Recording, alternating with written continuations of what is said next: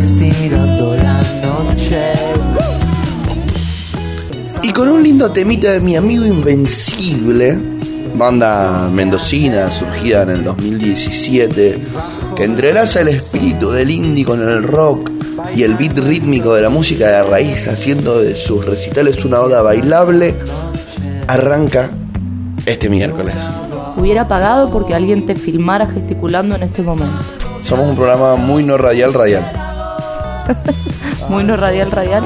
En algún momento transmitiremos vía streaming. Tenemos la cámara enfrente, o sea, creo que es la, la inversión más eh, poco menos utilizada de la historia de Medio Rebelde. Deberíamos utilizarla. Sí, hay que aprenderla y, y elegir transmitir por otra banda, Me gusta la idea. por otra vía. No vamos a poder hacerlo más en pijama, por ejemplo. No, y ahí hay que, hay que es, es más complejo porque uno puede estar enfrente del otro y de acuerdo a cómo se posicionan las cámaras es a quién miramos.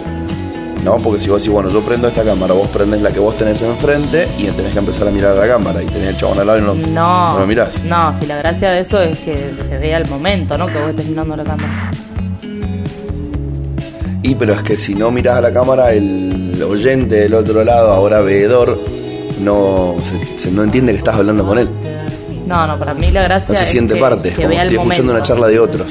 Sí, sí, está escuchando una charla de otro. Fíjate que en, en- en quién, quién no mira a la cámara. Dame un ejemplo. En radio con vos, cuando hacen, cuando transmiten vía streaming, no miran a la cámara, ¿No? ¿no? Por momentos sí, pero en general lo que se filma es lo que están haciendo ellos, para que vos los veas. No te perdés de mucho, perdés caras, perdés cosas. Pero me parece que la gracia es la dinámica que se genera entre la gente que está hablando. Bueno. Vamos a encargarnos de conseguir una iluminación adecuada y un trípode para la camarita y vamos a tratar de la semana que viene empezar a salir directamente por alguna de las plataformas audiovisuales. Me gusta. YouTube, Twitch, alguna de esas. Nos tenemos que poner lindos. Y no vamos a salir más por radio. No, por radio también, ¿o no? Y es que no puedes hacer todos los formatos al mismo tiempo. O sea, bueno, listo, chao. Nos vamos a YouTube, nos mudamos a YouTube. Mm, no, no sé si me, me gusta la radio. Y necesitas otra compu que retransmita. De esta no puedes hacer las dos cosas al mismo tiempo. Bueno, ya lo evaluaremos. Dudo que a la gente le interese mucho esta Yo conversación. creo que a la gente les interesa mucho. Porque quiere saber cómo nos va a escuchar la semana que viene. Otra, otro tema es que si vos, por ejemplo, haces. Bueno, lo puedes grabar igual y lo puedes dejar como podcast igual. Y queda en podcast y grabado en, en Ahí YouTube. sí me gusta. Podcast y YouTube. Y Ahí me sa- gusta salís más. del, del vivo sin imagen. No sé, hay gente que nos escucha en vivo y es divertido que nos lleguen mensajitos y todo eso. Pero salís del vivo sin imagen, dije. Y pero el que está, por ejemplo, trabajando no va a poder poner YouTube. ¿Por qué no? Y no hace falta que lo vea. Yo me acuerdo en la época donde trabajaba en la oficina de turismo, teníamos el tele atrás con últimos cartuchos y nosotros mirábamos para adelante, atendíamos a la gente, los últimos cartuchos fondo. Bueno, pues. Y de vez en cuando cuando escuchabas algo gracioso te invitabas vuelta a decir, ah. Bueno, me gusta, me gusta. Puede ser, es una opción. Pero bueno, hay que estar muy pido, compartir, hay que empezar, probar. Nos tenemos que modernizar. Bueno. Mientras tanto vamos a seguir contándole a la gente qué nos depara el mundo a través de los portales de noticias que elegimos leer. Me gusta eso de que elegimos leer. No somos absolutistas. No somos absolutistas y no nos paga nadie, así que como no recibimos pauta, leemos el medio que a nosotros nos gusta. Perfecto. O sea que tenemos una ideología política gratis. Nos damos ese lujo. ¿Quién pudiera? ¿Quién pudiera? Muy bien, muy bien, me gusta. El otro día la reina de Twitter, como la definieron en la tele, Úrsula Bagués, dijo que ella no quiere salir más en la tele porque no soporta el tema del sobre. Que ella quiere pensar lo que ella quiere pensar y decir. Está muy bien. Así debería ser siempre. Independientemente del sobre. El sobre es necesario, desgraciadamente. A mí me interesa saber cómo hacen algunos. Por ejemplo, este muchacho Iglesias, que me cae muy bien. Y no estoy hablando del que se rasca los huevos, sino del periodista. El Mostri tiene un programa en IP, donde es claramente oficialista. Y después hace algunas intervenciones y cositas en Infobae, que es el portal de la Embajada de Estados Unidos. pagado por capitales extranjeros desestabilizadores de democracias latinoamericanas. Alberto también salió en Infobae. Bueno, Alberto es un presidente, Infobae seguramente quiere que el presidente hable en su medio. Y Alberto le dice, bueno, pero ojo cómo me titulan y debe haber habido ahí una conversación. Está bien, pero lo que te quiero decir es que Clarín. O quizás Clarín Alberto también trabaja para la embajada, uno nunca sabe. Esperemos que no. No parece. Massa trabaja para la embajada, no trabaja No, Alberto. confío en Alberto. yo. Lo volvería a votar. Bueno, ahora podemos votar a sus candidatos. Vamos a votar a sus candidatos. A mí No, me divierte mucho esto de la campaña de que no... mm, O sea, como que las, la- las propuestas que hacen nada tienen que ver con... Con el Congreso. Sí, con su rol, ¿no? No, no, no, pero eso siempre pasa, ¿eh? Pero pasa en todos los estratos posibles. Yo me acuerdo cuando estaba en el centro de estudiantes, nuestra gran discusión eterna era eh, si hacíamos lo mismo que nuestros competidores de hacer propuestas de consejo para centro y viceversa. Bueno, pero es que, a ver, es un... Nunca las hacíamos por una cuestión ideológica, pero errábamos en eso, porque ellos sí la hacían. Entonces la gente decía, ay, ¿por qué ustedes no proponen? Y porque no es ahora. Y después cuando eran las elecciones de consejo sí lo proponían. Sí, claro, Y ellos que proponían lo mismo. lo mismo. Repetitivo. Siempre mezclaban, siempre mezclaban. Sí, es que era no son ningunos morada. chotos los morados. No, no son ningunos chotos. No son ningunos chotos. A mí sí me gustaría saber qué pasa. Viste, por ejemplo, te cuento una de, de mi colegio. Hay un, un mito, una creencia de que el líquido mechudito que usan en los lampazos que limpian el piso del Colegio Universitario Central tiene algo que cuando vos entrás te transformás en un hippie con os de con sentido de pertenencia extremo, cuasi secta al cuco. Y cuando salís, respirás aire puro y se te pasa. No sé si se les pasa tanto, ¿eh? Un poco más, un Yo poco vivo menos. con uno al que no se le pasa tanto. Y eh, entonces, mi pregunta es, ¿qué les pasará cuando salen de la universidad estos muchachos? Porque de la universidad para adentro, Siguen sí, militando. che, estoy bastante de acuerdo con muchas cosas que hacen ustedes. Siguen militando, porque Cuando cambian de morado a colorado su color, muchos no lo cambian. Mirá Godoy Cruz. de morado a colorado. No, ¿cuál es el color de Godoy Cruz, del municipio de Godoy Cruz ahora? Bueno, No. Tadeo es uno de los más teniendo- respetables. Está teniendo toda una, una línea dentro del, radicalismo, del radicalismo, la franja morada, que se está marcando cada vez más. En gran parte porque tienen mucha bajada de dinero, lo cual les permite que el que entró siendo morado sea morado toda la vida. no me gusta el color igual. Pero, tampoco. pero sí les valoro eso. De hecho, durante muchos años no me pude vestir de morado. En y mi- antes sí me gustaba. En mi época cambiaban mucho al salir de la universidad. No, no, no. Por lo menos los estudiantes de Derecho, que son unos seres humanos bastante particulares, todos aquellos que hicieron política adentro de la franja morada, política en serio, siguieron haciéndola del mismo modo afuera. Del mismo modo. Muchos de ellos ya ocupaban cargos estando en la facultad que siguieron ejerciendo una vez que se recibieron, etcétera. No, no cambió mucho. Pero bueno, Facultad de Derecho es como un, un islote ahí en el medio de la universidad. Sí. Hay muchas cosas que la ubican en una isla. Su ubicación geográfica, lo que tiene al lado, lo que tiene enfrente. Es como gracioso. Una No, paradoja. No, es gracioso, es preocupante. Es preocupante. Yo me acuerdo cuando mm, un año quisimos hacer churrasqueras en la parte de atrás para usarlas y alguien dijo, me imagino que las van a enrejar. ¿Para qué? Para que no las usen los del barrio. Que no usen unas churrasqueras. ¿Qué te importa si usan unas churrasqueras? No. El estudiante de Derecho no quería que los del barrio usaran las churrasqueras. Así. Hashtag el estudiante de derecho. Sí, sí, sí. Es un ser humano digno de apreciar. En su mayoría hay gente notable, admirable, resaltable. Pero bueno, no es la mayoría, por desgracia. Hoy en Auto Boicot estamos con Carla Rivaira, egresada de la Universidad Nacional de Cuyo, de la Facultad de Derecho. Bueno, pero si eso me permite criticarlo desde adentro. Así, desde ahí se critican los lugares y los espacios. Desde adentro y para adentro. Y para adentro, Por no. eso este programa también. solamente es escuchado por otros egresados de la Universidad Nacional de Cuyo. No, para afuera también. Que la gente sepa que no somos todos iguales. Hashtag la gente. Hashtag la gente. Vamos a avanzar un poquito en la agenda semanal de nuestros medios queridos de información. Filo. Vamos a leer filo y si nos quedamos con ganas, alguno más. Dale. Suele no dejarnos con las ganas.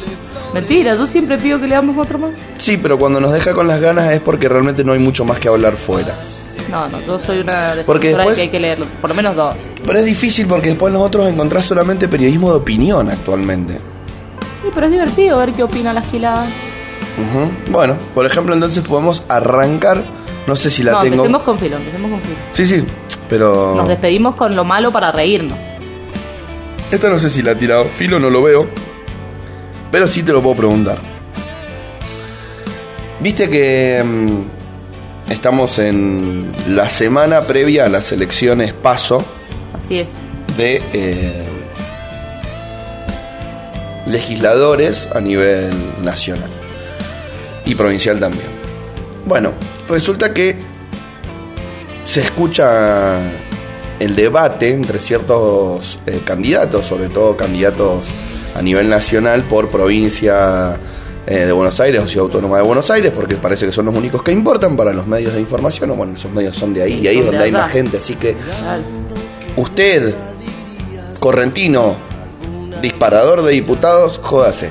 Em, le preguntaron a muchos de los diputados cuáles eran sus propuestas, ¿no? Y entonces tuvo el tema del debate de marihuana sí, marihuana no, si se puede fumar porra en la 1114 o no, etcétera, etcétera, etcétera. Ahora resulta que algunos referentes y en particular un candidato, referentes como Horacio Rodríguez Larreta, o un candidato como Martín Tetas, que es candidato por Juntos por el Cambio, dice que hay que eliminar el pago de indemnizaciones ante los despidos.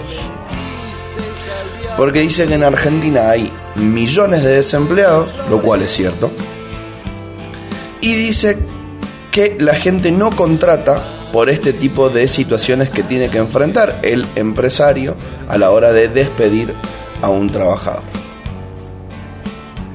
¿Qué pensamos al respecto? ¿Qué pienso yo? Que la reforma laboral es necesaria. Las indemnizaciones que se pagan actualmente son un tanto elevadas y además de ser un tanto elevadas, es muy difícil la carga probatoria para el empleador. O sea, se, ha hecho evidente a lo largo de los años que es necesario hacer una reforma del orden laboral, pero de ahí eliminarla por completo me parece una barbaridad. O sea, no puedes in- eliminar la indemnización del trabajador.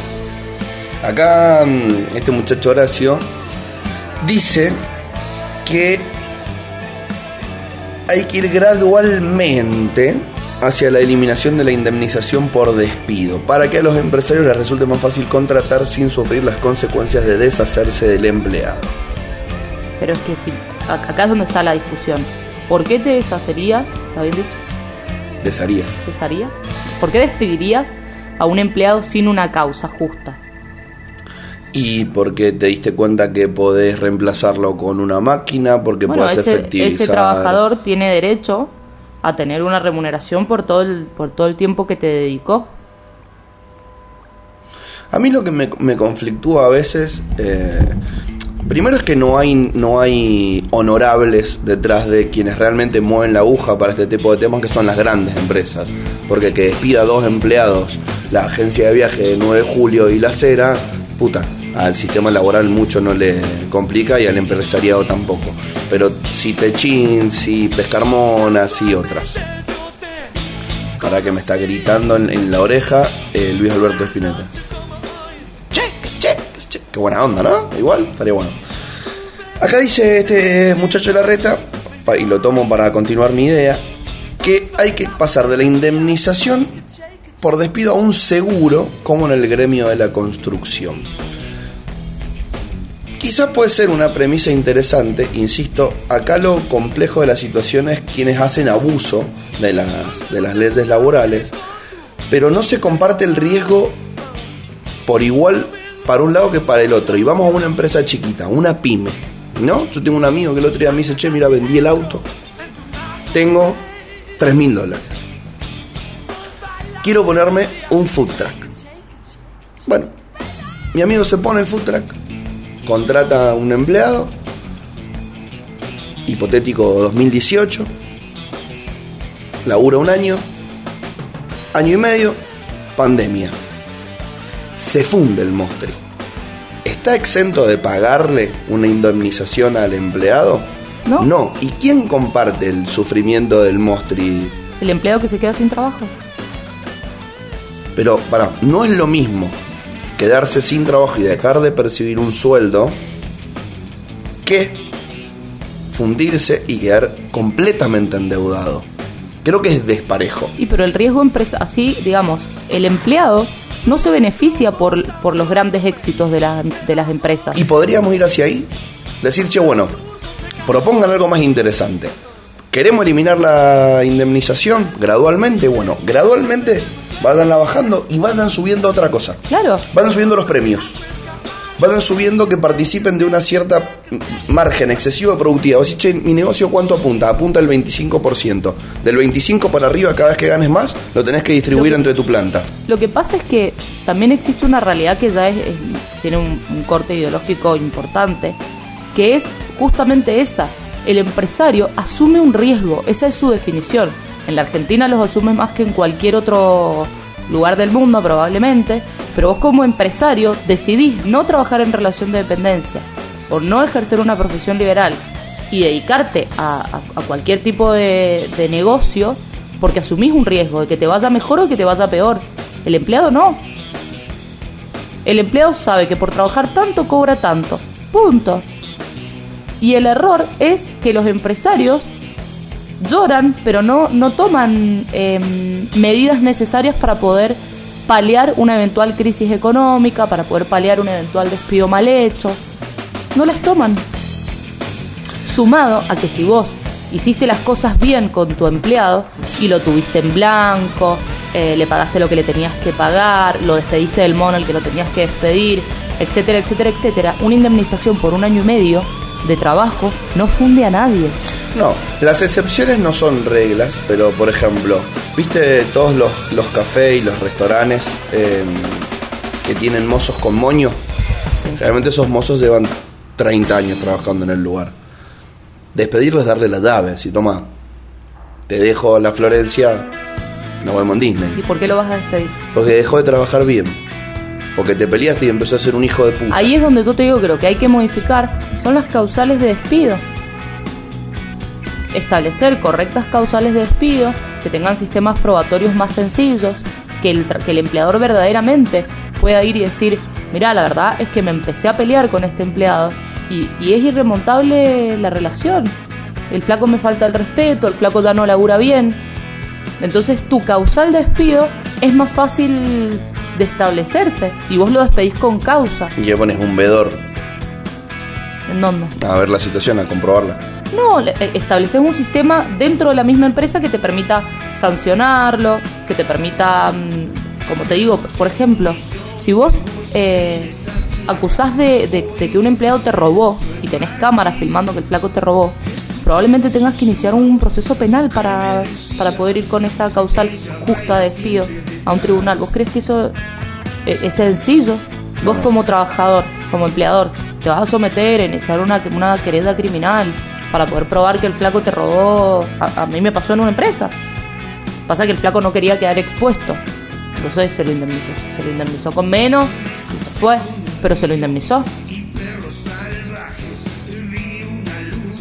Bueno, es un tema interesante de debate este de la de una de las reformas necesarias que tiene la República Argentina, así como la judicial que es la que primero va a venir, la laboral en algún momento tiene que llegar, Igual, ojo. comprender a todos los sectores. Por ejemplo, si vos indemniza, tenés que indemnizar a un tipo que ha Que la trabajado escriban del caño y mi ley. que ha trabajado 20 años en tu empresa, que es difícil tener un empleado, un trabajador de 20 años, son muy pocas las empresas que tienen trabajadores de 20 años.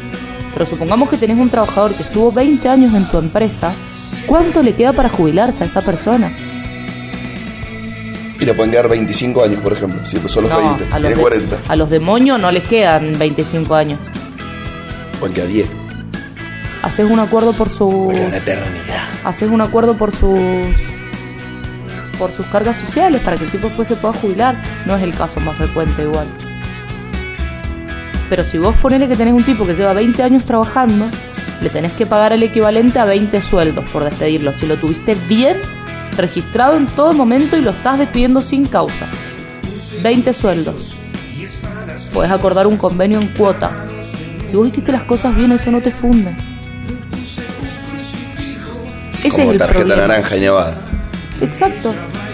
Ese es el problema, que el, el empresario se queja de las altas indemnizaciones laborales, pero porque no hace las cosas bien. Porque lo que los mata en las indemnizaciones son las multas por no haber pagado cargas sociales, lo- las diferencias salariales que nunca abonaron, la parte del sueldo que pagaron en negro. Que es real que hoy es inconducente tener una empresa con el 100% de los empleados en blanco, con el 100% de sus horas en blanco, y es muy probable. Por eso es necesaria la reforma laboral y fiscal. Pero si les va mal, después, a la hora de los juicios, es porque en, el- en la vida de ese empleado dentro de la sociedad, o de la empresa, o del negocio, o lo que sea, hicieron las cosas mal. Tema interesante para seguirlo debatiendo. ¿No? Muy interesante. Elijan a quienes van a votar, porque son quienes van a debatir esto el día de mañana. Exactamente. Por ende, todos a votar a Lautaro Jiménez y Noelia Barbeito. Ah, flaco militaba a la izquierda en vivo. Otra noticia que tiene que ver con las elecciones. Autismo, indecisos, autismo. Fuerte. Leí mal. Ah. Ausentismo, indecisos y voto joven. Interesante el voto joven. Tres claves de las elecciones.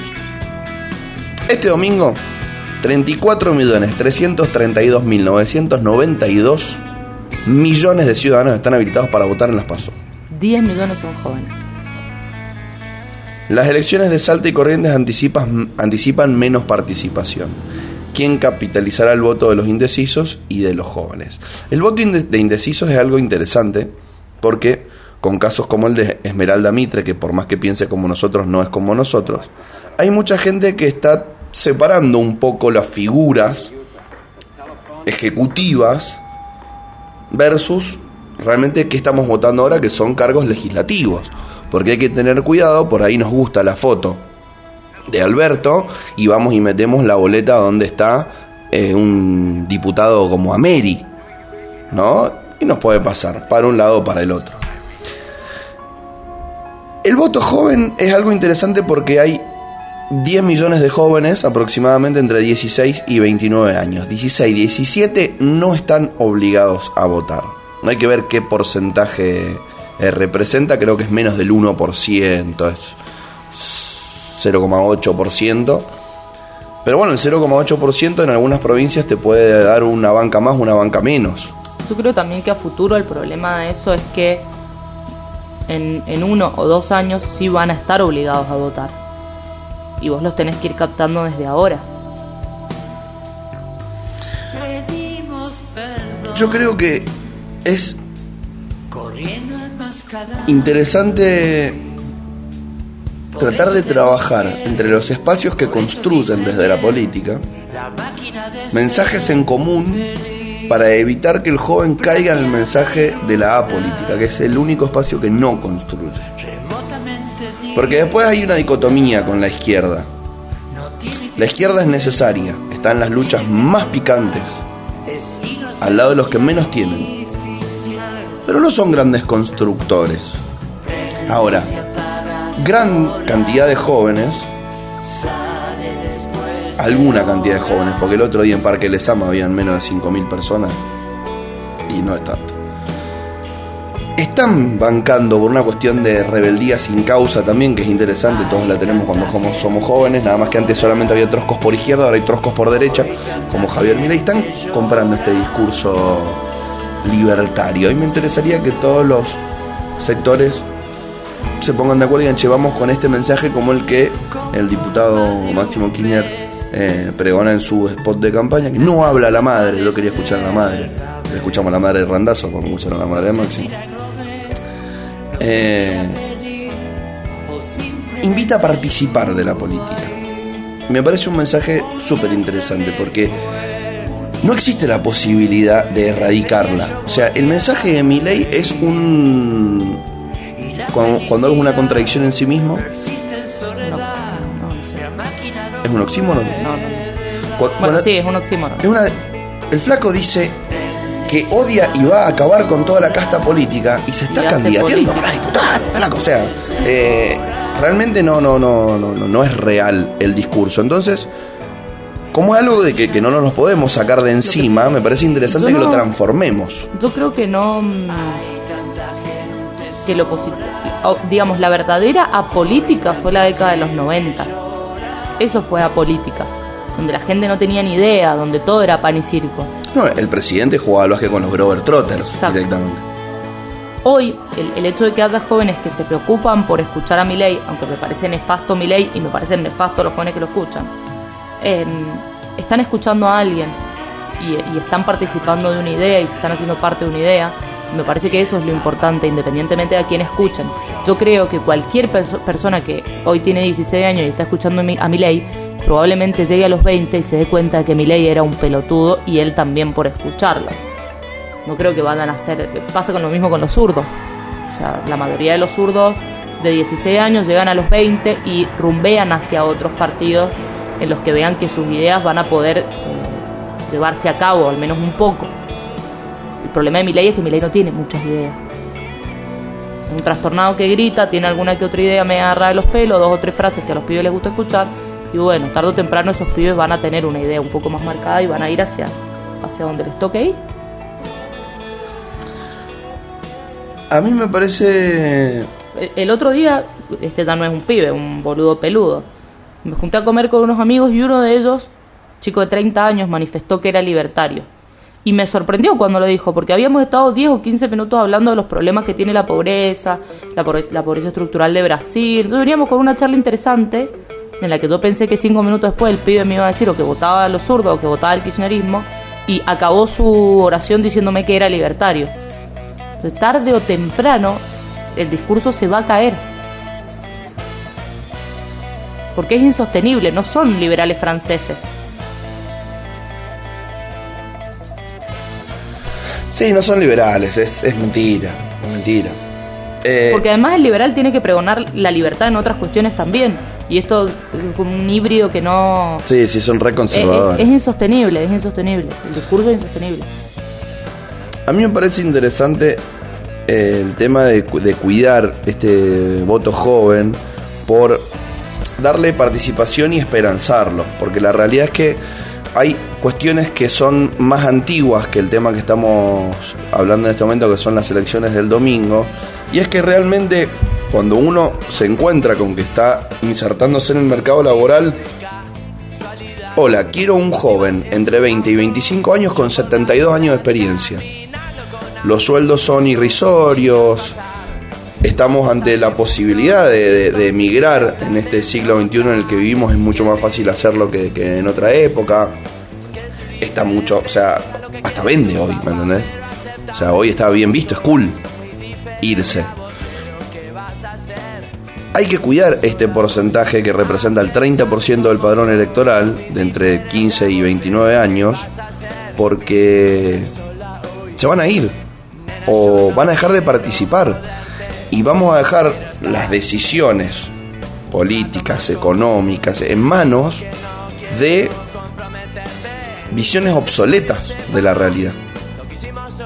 Está muy sesgada la participación real de la ciudadanía toda, donde solamente toman decisiones quienes tienen de 30 a 40 para arriba. Eh, yo creo que la Argentina, mm, y en esto sí soy un, un poco, no sé si gorila es la palabra, pero un poco crítica respecto de, de la formación de los jóvenes que luego se van.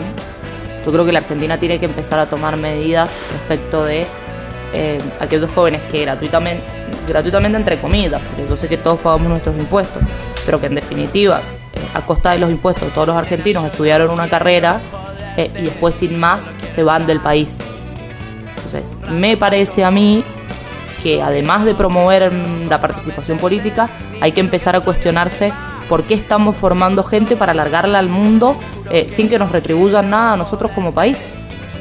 O sea, yo, Cuba es un extremo, Rusia es un extremo, Pero para mí si vos estudiaste en una universidad pública, no te podés ir sin más en cuanto te recibís.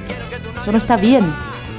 Porque vos pagabas impuestos, sí, pero con los impuestos que pagabas por mes te aseguro que no que más allá de salud y todo lo que para todo lo que se usa, se tus impuestos no cubría una cuota de una universidad privada del extranjero. Y probablemente del país tampoco. Entonces creo que la discusión también va por otro lado. Es interesante, O estaría sea, bueno. el, el país está haciendo un esfuerzo sobrehumano para formar gente que una vez que, que está formada, en lugar de quedarse a hacer algo por el país, parte. Eso no está bien, es insostenible. Coincido. Me parece que estaría bueno plantearlo y resolverlo de forma que quizás hoy es utópica. Pero es como, che, bueno, vos cuántos años estuviste en, en la facultad y te recibiste? Siete años. Listo, espectacular. Toma, acá tenés un trabajo bien remunerado. Para el Estado, de siete años. Después de esto te puedo decir. El Estado tampoco tiene por qué emplear a todo aquel que... que se Pero si no me garantizás el empleo, ¿por qué me tengo que quedar? Pero es que yo ya te, ya te garanticé tu formación. ¿Y? Vos se las tenés que arreglar ahora para tener empleo. Y es como, che, mira, Si no caemos en lo que hacen ahí otros países del primer mundo... Afganistán, toma, una AK-47 y balas ilimitadas. No. Ahora. Otro- otros países del primer mundo te hacen rendir un examen. Por ejemplo, vos querés estudiar ciencias médicas. Rendís un examen y en virtud de cuántos médicos se necesitan en el país, de cuántos enfermeros, de cuántos técnicos, radiólogos, etcétera, vos rendís tu examen y bueno, si se necesitaban 100 médicos, solo los 100 mejores promedios que querían ser médicos podrán ser médicos, los siguientes podrán ser eh, técnicos y así. en Alemania es así. por eso, hay, hay muchos países del primer mundo en los que es así. Está mal. Cercena libertades. Yo creo que cercena libertades. Entonces, en algún punto la libertad debe ser cercenada para que no se convierta en libertinaje. O vamos por esa vía y de ese modo el Estado te garantiza que vos sí o sí tengas un empleo del cual te egresaste, o aceptamos el riesgo de estudiar una carrera con completa libertad de elección, pero sin saber si después vamos a tener un trabajo que nos permita devolverle al Estado lo que, lo que hicimos o no. Lo que hizo por nosotros, digamos. Otro debate interesante que tiene que darse y resolverse. Porque no puede haber un 49% de desocupación entre los jóvenes adultos y más o menos el mismo porcentaje de pobreza. Seguro. Pero tampoco podemos seguir, eh, digamos, de, de última reduzcamos el presupuesto de las universidades y, que estudie menos gente, gente que no se vaya porque va a tener trabajo, y eso dediquémoslo a paliar la pobreza, generar puestos de trabajo de oficios, de... O sea, la sábana es corta, y o te tapas los pies o te tapas la cabeza. Si hay gente que cuando se le descubren los pies elige irse, y hay que empezar a hacer algo con eso.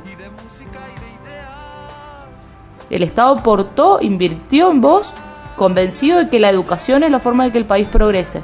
Y vos, una vez que el Estado invirtió una fortuna en vos, porque un alumno universitario es carísimo, vos agarrás tu mochila una vez que te recibís, te vas a cosechar kiwi a Panamá, a, a Australia.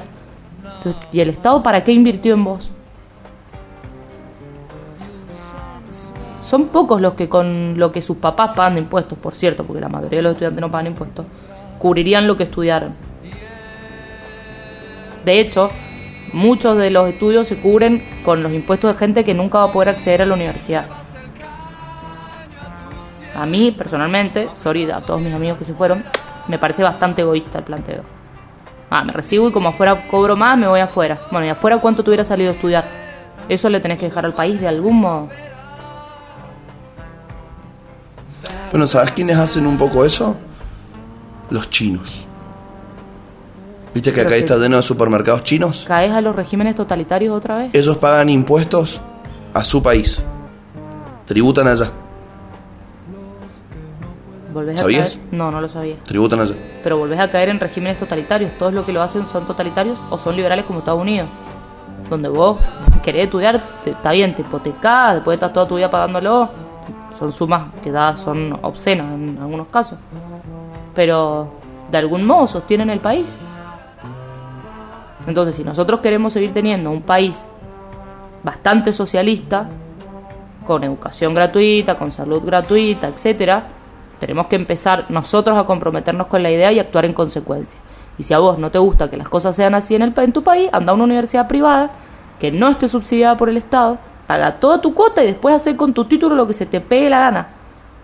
O andate a estudiar al extranjero. Y listo. Y punta. Y punto. Pero las dos cosas conviviendo son insostenibles. Otro tema que seguramente preocupa a los jóvenes es el tema de el medio ambiente. Se viene la cumbre latinoamericana sobre el cambio climático. Alberto Fernández encabeza el evento, se trata de un encuentro coordinado por siete países de la región y va a reunir a representantes de distintos sectores para pensar medios innovadores de implementación y medidas para mejorar la adaptación en los países del continente americano. Esto creo que es el día de hoy, desde las 10 de la mañana, es decir, hace una hora y 20, en el Museo Bicentenario de la Casa Rosada. Eh, somos los anfitriones. Interesante, el encuentro es la antesala de la Conferencia de Naciones Unidas, en la COP25, el cambio climático, que se realizará en Glasgow, Escocia, el 31 de octubre al 12 de noviembre de este mismo año. El objetivo reside en colaborar en el diseño de mecanismos innovadores que permitan una acción climática efectiva en el continente y promuevan una recuperación económica post pandemia de una manera resiliente y sostenible, alineada con el Acuerdo de París. Sigo pensando que quienes deben tomar las medidas más drásticas son los países del primer mundo. Sí, los que realmente contaminan. Pero bueno, también uno tiene que cuidar su patio y acá hay temas que son controversiales, ¿no? Bueno. El tema de las granjas porcinas, eh, temas simples, temas simples que detrás hay, hay, hay mucho negocio y mucho billete, eh, como por ejemplo el tema de la impresión de boletas. O sea, ahora en Mendoza hay cuántas listas para las paso. Necesarias las paso para sacar de encima quienes no tienen representación popular y, no tienen por qué llegar a una elección eh, final. Pero la cantidad de boletas que se imprimen ahora es nocivo para el medio ambiente, es, es desmedido, es descuidado. Eso es un tema que se podría empezar a resolver y no necesitas que Francia o, o Estados Unidos digan, che, vamos con la boleta única. De hecho, ahora hay que llevar lapicera a votar, se lo contamos a la gente. Y se pueden fijar dónde votan en la aplicación Mi Argentina, que está re buena. Eh, lapicerita para votar porque vamos a firmar cada uno con nuestra lapicera. ¿Qué pasa si me olvido la lapicera? No lo sé. Te dan una lapicera, pero luego tienen que desinfectarla y eso genera demoras en la cola. Ah, listo, cada uno lleve su puta lapicera, así no nos demoramos mucho tiempo. Quienes votamos, y entre las 10 de la mañana y las 12 del mediodía, minutos más, minutos menos, van a tener prioridad absoluta los mayores. Así que si usted es joven, evite ir a votar en ese horario. Vaya Gran a la idea. siesta que no hay nadie. Gran idea para mí. No, no le digas a la gente que vaya a esa hora. Así uno puede ir a esa hora. Tampoco nos escucha tanta gente, amor. no importa. De repente explotaban los colegios a la siesta. Gracias, medio rebelde. O medio rebelde, mintieron, hijo de puta. Pues explotaba todo. Colas y colas. Porque habían llamado a votar a la siesta. Bueno. Algunos otros titulares de Filo News el día de hoy. López Murphy decidió volver porque volvía Cristina. Ser oscuro para mí. Cualquiera, además, el mensaje. Todos se cuelgan de Cristina. ¿Viste Sí, Car- sí, sí. Lozada? Increíble eso. Todos La se cuelgan campaña de las es- tetas de Cristina. Sí, hay que decirlo. Mercado Pago anunció cambios respecto a las tarjetas que se podrán tener en la billetera virtual. Interesante igual. Hay quienes la usan mucho. A ver qué dice entonces Mercado Pago. La forma de pago de cobros online anunció que solo se podrán incorporar tarjetas de débito, crédito o prepagas que estén a nombre del usuario, sean nacionales o internacionales. Oh, esto es un problema. Eso es un problema. Va, No. Vos podrías. tampoco es un problema no, lo, pero lo que evita es que vos pongas una tarjeta que está a mi nombre. Vos Que tengo, ten- una- por ejemplo. No, vos tenés una extensión y esa extensión sí la podés poner. no, no.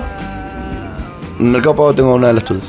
Ya sé, pero lo que te digo es, además de tener una de las Ah. mías, lo, lo que se busca es que vos tengas una extensión Claro. y eso esté dentro del marco de la legalidad. Para mí está bien la medida. Que vos no puedas usar una tarjeta que no es tuya. Yo la banco. Está bien, para que no se cheteen tarjetas y las carguen en el Mercado Pago. Exacto. Bueno, acá tenemos una nueva campaña de Don Santiago Gucci Maratea que esta vez es un refugio de animales. Vamos a leer qué onda.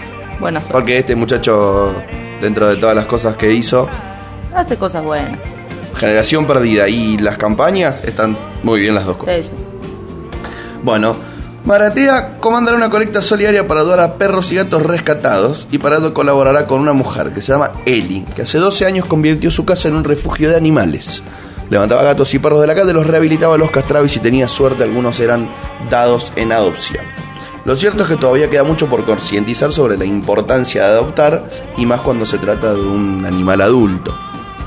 Esto, sumado a la poca difusión del refugio, hace que a Eli le resulte muy difícil conseguir una familia que acoja a alguno de sus animalitos rescatados. Ella llegó a cuidar en un momento, al mismo tiempo en su casa, 100 felinos y 50 caninos. Encargo el olor. 100 felinos. Muchísima gente. No hay gente. Animalites. Son animalitos. A ella le avisaban que había un perrito, un gatito en la calle y ella iba y lo agarraba. Y después la gente no los adoptaba, entonces se generaba una acumulación de animales. Bueno, Andrea, la chica que le cuenta a Maratea, conoció a Eli hace cuatro años y empezó a ayudar, donando alimento, abriendo un Instagram. Entonces ella empezó a ser la community manager entre la gente y Eli.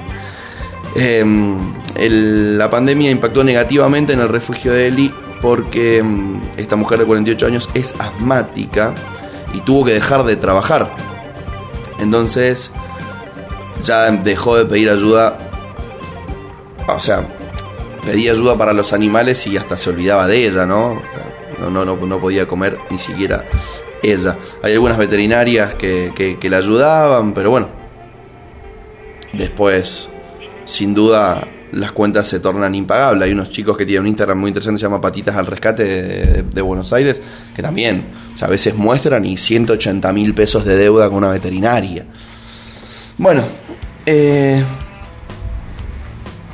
en un momento hubo un montón de enfermedades y vinieron las chicas de raza callejera y se llevaron a todos los animales. Hace poco Eli contrajo COVID-19, estuvo internada, estuvo muy mal, casi se murió, se recuperó y se le prendió fuego la casa. Nada, todo lo que le pasa está mal, pobre piba. Entonces, pobre señora. Hoy tiene peligros de derrumbe, show. El muchacho este, Santiago Maratea, convoca a ayudar a Eli. El objetivo de la colecta solidaria es 10 millones de pesos para construir una casa desde cero, abocada 100% a que pueda vivir y rescatar gatos y perros. Todos los proteccionistas pueden donarle dinero a Santi Maratea. Acá en Filo, si te metes a la nota, podés apretar en un link y colaborás con 200 pinkies. Y castren a sus mascotas. Que eso ayuda a todos los... Sí, sí, duda. Interesante, bien. A mí me gusta que alguien se cope con ayudar.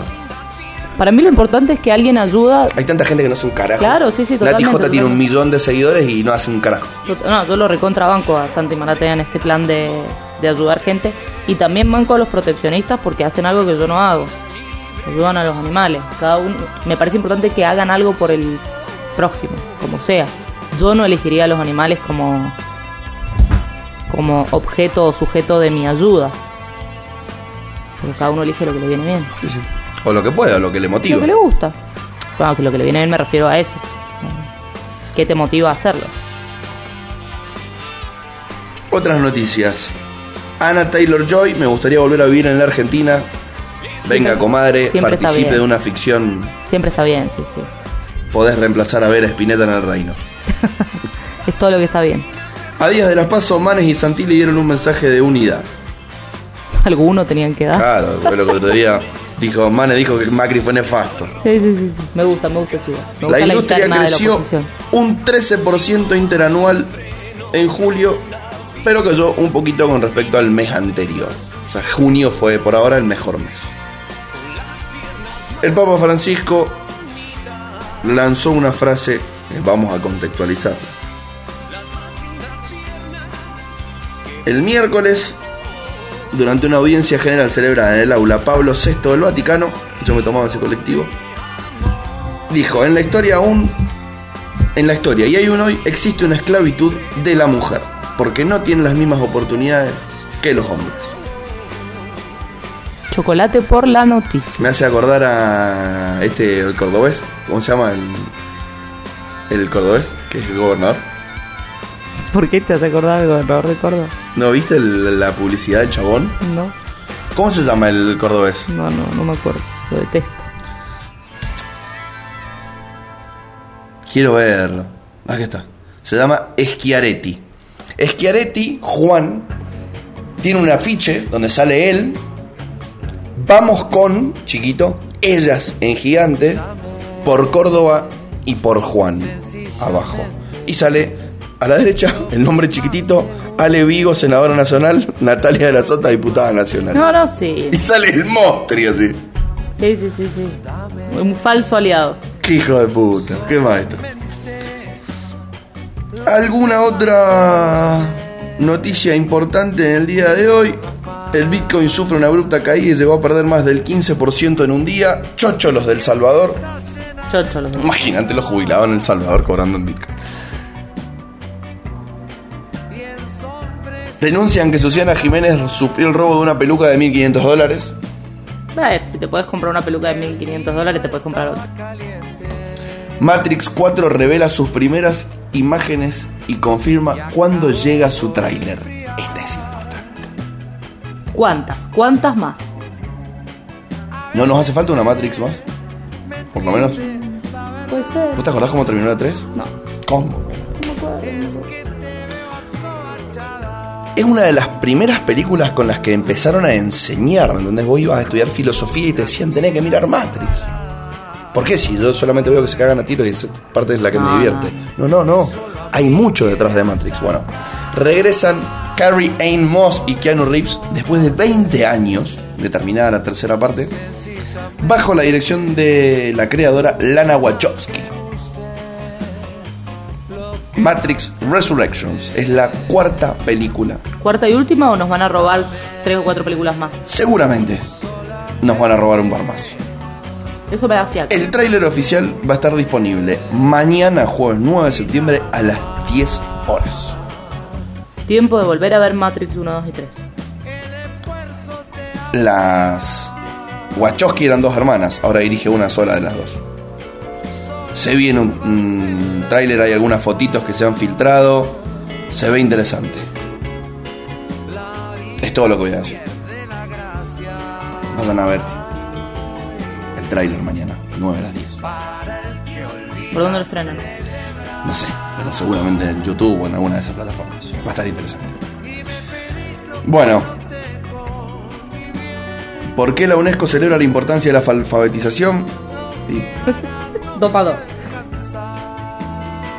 el dragón de Komodo entró a la lista de especies en peligro de extinción. Eso es una mala Esto es noticia. una noticia. Hay más de no sé cuántas especies de árboles también en peligro de extinción, me enteré el otro día. Y si siguen deforestando ni hablar. No hay mucho más. Hora de leer MZ para reír.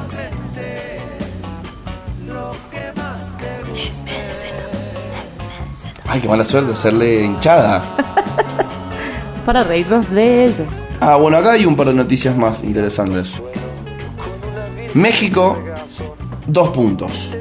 ¿Estás saltando? La Corte Suprema declara la inconstitucionalidad de la penalización del aborto.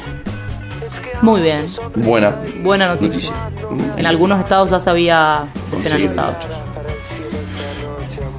Acá hay también otro tema con el que estar atentos con respecto a la ILE. Em, recordemos que hay una médica detenida por practicar eh, una ILE, ¿no? Miranda Ruiz fue detenida por garantizar el derecho a la interrupción voluntaria del embarazo y fue liberada y dio detalles sobre su situación judicial y sobre cómo se sucedieron los hechos que derivaron en su detención.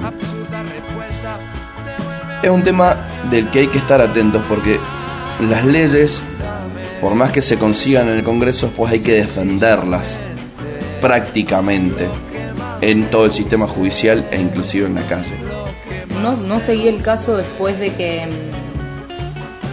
de los primeros titulares, pero en los primeros titulares lo que se sostenía es que fue detenida porque la niña, la chica, se arrepintió a tiempo e igualmente le practicaron una interrupción. No sé qué tan amarillista ha sido esa primera noticia, pero fue al. Para mí es un caso, por lo poco que he seguido, de acuerdo a la información que a uno le llega. Yo no soy un fiscal de la provincia o del lugar este de Tartagal, pero tiene olorcito a lofer y a circo mediático. Convengamos que no pasó en una provincia transgresora. ¿No? Bueno, tema interesante para estar pendientes. ¿Querés que cambiemos de diario un ratito para terminar el programa? Quiero reír con el MS un ratito.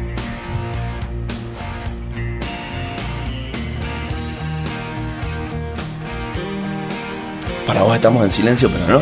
La gente está escuchando música del otro lado. Quédate tranquilo. Yo sigo viniendo a esta radio todos los miércoles y sigo sin auricular. La primera foto es de Alberto Fernández con medio una cara así como de, de- de tristeza. Y todos los colorados de Güemes, así de fondo. En plena cumbre climática, Alberto Fernández le hizo un pedido al FMI. ¿Cuál fue el? Me imagino que sobre la deuda. El presidente aseguró que el país fue sometido a un endeudamiento tóxico y depredador. Y solicitó que se extiendan los plazos para atender el pago del endeudamiento y la aplicación de menores tasas. No es ninguna novedad. Me gusta porque la parcialidad de este diario es maravillosa. Porque como diciendo, en plena cumbre climática, Alberto Fernández le hizo un pedido al FMI. Y la verdad es que si no arreglamos la situación con el FMI, el clima no nos va a importar porque vamos a estar hundidos. Me gustaría ver cómo titularon ciertos momentos estos radichetas de. Ni siquiera son radichetas, estos son simplemente mercenarios pagos. Sí. Bueno, un importante empresario argentino explica por qué se fue del país. La verdad que no nos interesa esta militancia sobre el exilio. Rosario está recontrapodre y todo con el tema de los sicarios. Oficialismo y oposición velan por los votos de un distrito clave. Ese es otro tema importante. ¿Qué vamos a hacer con Rosario?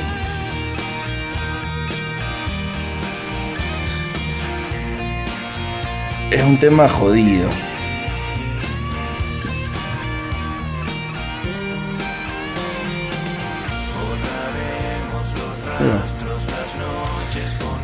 El tema de Rosario es un tema jodido. O sea, no es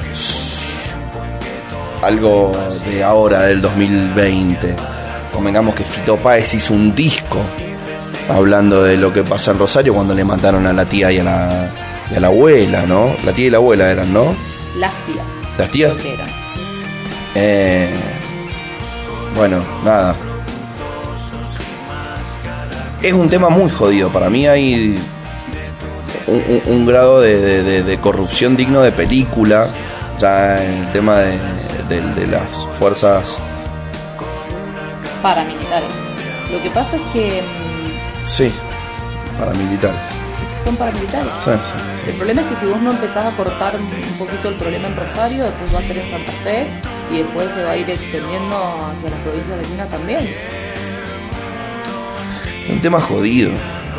Aparecen policías federales muertos con nombres de presos de devoto en el bolsillo. Es jodido porque encima están financiados por el narcotráfico. Sí, sí, sí. Que sabemos que es algo que no se combate solamente con las armas. Entonces, es algo a lo que hay que prestarle atención hoy, por más que esté lejos, porque Para que te no descuidas. termine siendo México en 10 minutos. Sí, sí, sí. Es un tema jodido el de, el de Rosario, triste. Porque encima no hay precedentes de, de- de- de- éxito, soluciones, todo de éxito. No, no, no, no, no. Bueno, se conoció un video de Amalia Granata festejando su cumpleaños en el distanciamiento, lo cual es igual de indignante que el cumpleaños de Fabiola. Acá lo gracioso es que Amalia nos cae mal. no, y fuera de eso, Amalia criticó el Olivos Gate. Acá Carlos Giannisotto, uno de los candidatos de las listas eh, nuevas de la provincia de Mendoza, cierra su campaña diciendo la política espanta, pero nosotros queremos rescatarla. Buen eslogan, buen eslogan. Buen final de discurso. Reapareció Leonardo Fariña y se comparó con Alberto Fernández. Qué muñeco. Vamos acá a participar de una encuesta de estas que manipula el diario de la provincia. ¿Sabes con exactitud qué se vota el domingo en Las Paso? Sí. Como el 74% de la gente. Muy bien. El otro esa 26 No no. es, Esa no es tan tendenciosa. Bastante inocente la, la encuesta de hoy. Sí. Y después... No hay grandes noticias. Creo que es necesario decir que extrañamos a la Milo para el cierre del programa. Lo que sí podemos contar es que hoy en día Argentina tiene más cantidad de población vacunada con una dosis que los Estados Unidos de Norteamérica. Y ahí también entra en juego la voluntad de la gente. ¿verdad? Acá ya ese es el único análisis posible. Porque no es que tienen menos vacunas o que, es que ya hay un porcentaje no- grande que no se quiere vacunar. Otro tema que tenemos que resolver como sociedad a nivel mundial. Acá tenemos un serio problema con los cordobeses. Tienen la cepa delta dando vuelta. Y no es casual. La provincia con menos vacunados.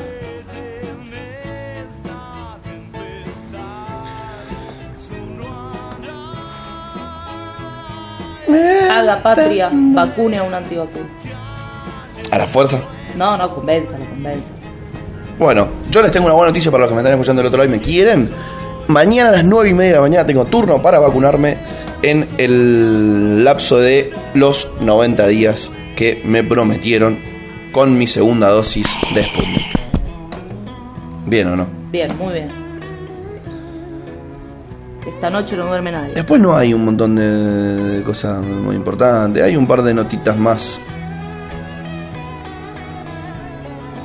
Hay- no. Tienen un sector que se llama Global Inversor. No sé cuánta guita le deben estar poniendo. Pero tiene unas notas. Es muy divertida esa parte. Es como. Flaco, esto, esto es lo más tendencioso que tienen. Es Y eso que hablan de política ustedes. Es muy divertida esa parte del diario. Empresas funerarias, dos puntos. ¿Cómo invertir en el negocio que nunca muere? Eso es verdad, nunca muere. Proyectan que el Bitcoin llegará a los 10 mil dólares dentro de poco. Bla, bla, bla, bla.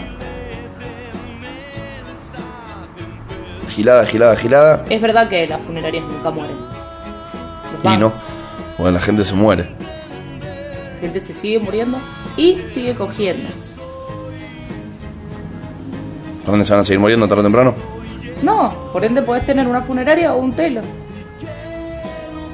Fíjate cómo le fue en la pandemia. Bueno, pero a todos les fue mal en la pandemia. Es el único caso en el que va mal. Farmacéuticas. Hay que tener una farmacéutica. Pero necesitas muchísima más plata para tener una farmacéutica que para tener un telo. Bueno.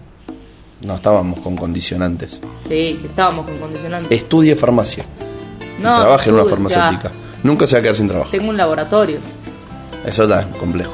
Ah, Ilegal, más complejo. La verdad que si yo estudié cinco años como estudian esos muñecos para ir a venderle pastillas anticonceptiva a la gente, me un tiro. ¿Y para qué estudian? Y la mayoría Para trabajar en Baden. con la idea de, de- no no hace falta trabajar en Baden pero por lo menos tener una de estas farmacias tipo mini laboratorios en las que pueden hacer algunas pócimas mágicas de esas que te curan el dolor de panza o las cremas que te sacan la cicatriz o un complejo multivitamínico Acá hay un par de temas a nivel internacional que podemos llegar a mencionar, fuera del que mencionamos de México. El talibán anuncia una formación, anuncia la formación de un nuevo gobierno interino. Están teniendo ahí algunos eh, problemitas los muchachos con sus enemigos del Estado Islámico, que dicen, ustedes no son tan picantes. Como el último capítulo de, de Los Simpsons de Bart, que dice, creemos que el profeta Bart, ¿lo ubicas? Sí. Igual, es como, che, para nosotros las mujeres tienen que tener tapadas el mentón y las rodillas y los tobillos. Para nosotros, Todo. las orejas, la nariz y el codo. Y ahí. Están peleando para ver quién es más malo. Cualquiera. Brutal agresión homófoba en el centro de Madrid. Atentos con Madrid. Están muy, muy muñecos. Atentos con Europa.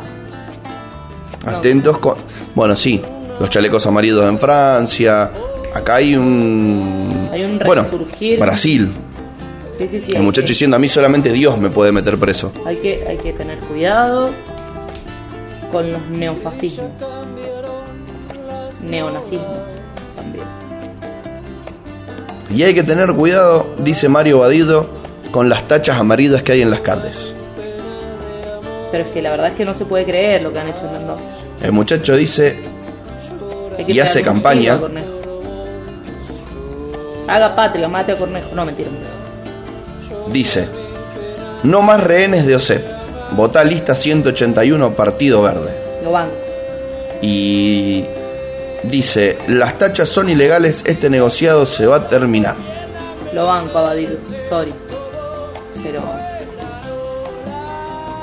El público cautivo de OSEP es una vergüenza, porque OSEP es una vergüenza. Y las tachas en las calles son una vergüenza. No hay tren delantero que aguante. Además son de mala calidad. Se rompen y pinchan ruedas.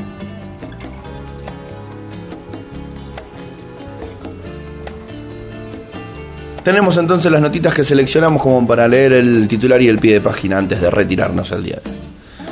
Máximo Kirchner y Sergio Massa insisten con un acuerdo político impensado. Más allá del rechazo institucional de Juntos por el Cambio, Máximo y Sergio insisten con la convocatoria a un diálogo político con el ala moderada de la oposición para lograr algunos consensos. Me gusta, me gustó ese titular. Eh, Me gusta que les moleste además, Sí, sí. porque no está mal, No, está perfecto. hay que juntarse. Es la única forma de sacar el país adelante. Este es indignante. Un juez liberó a un violador porque usó preservativo y decidirán si sigue en su cargo. O sea, lo indignante es lo primero, ¿no? Esperemos que no sigan su cargo. Un juez liberó por restricciones a un imputado por abuso sexual con el argumento de que había utilizado un preservativo para cometer el hecho. Pero el faldo despertó críticas y denuncias y ahora un tribunal de enjuiciamiento tratará su destitución. Provincia, Santa Fe. El juez Rodolfo Mingarini. acá tenemos un misógino que llegó a la corte, así que. Es una gran noticia la que dando. Acá hay una noticia del mundo. Bob Dylan, el príncipe Andrés y curas de alto rango dentro de las 9.000 demandas por abuso sexual a menores que llegan a los tribunales de Nueva York décadas después. Las denuncias de abuso infantil fueron presentadas en Nueva York tras un cambio en una ley que impedía llevar ante la justicia casos de abuso después de cierto tiempo. El límite para presentar demandas en estos casos varía según el estado.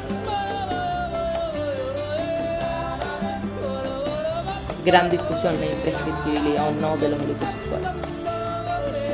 Me gustaría leer cuál es el tiempo, no lo dice.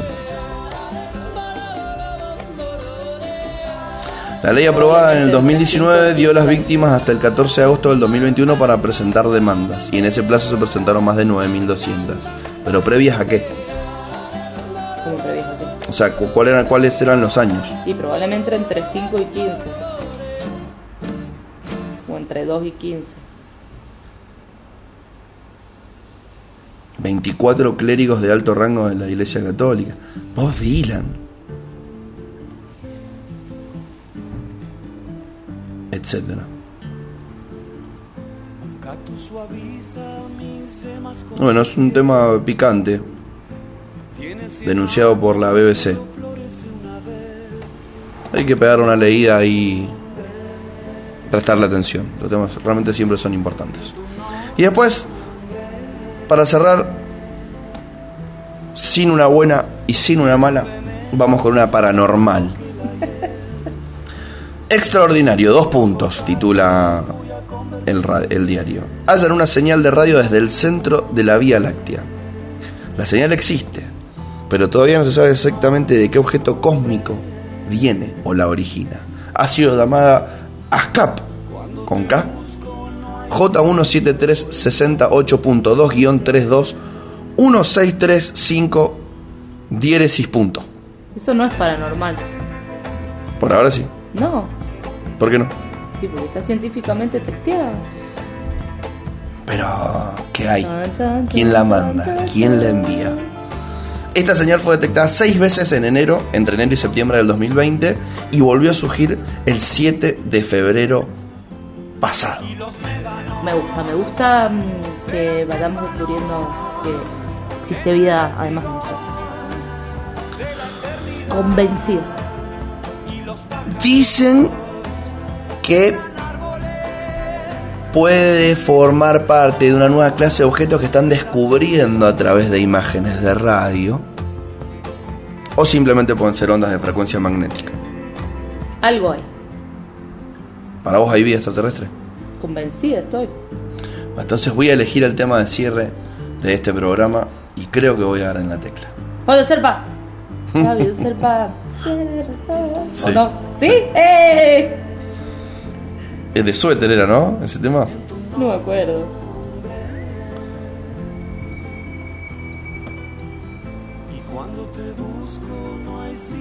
Acá me sale por Andrés Calamara, pero no Sí, lo quiero sé, por yo- Calamara. Yo ubico la versión de Calamar. Pone esa, que es divertida igual. Pero la original no es de Calamaro, me parece. Para mí que sí, yo es la única que conozco. Y si no, pone esa igual. Tengo derecho a elegir una canción ya que no he escuchado ninguna. Mirá parece que la original es de Andrés Calamaro. Bueno, entonces nos vamos a despedir con esa. Fabio Serpa tiene razón. Hay marcianos entre la gente.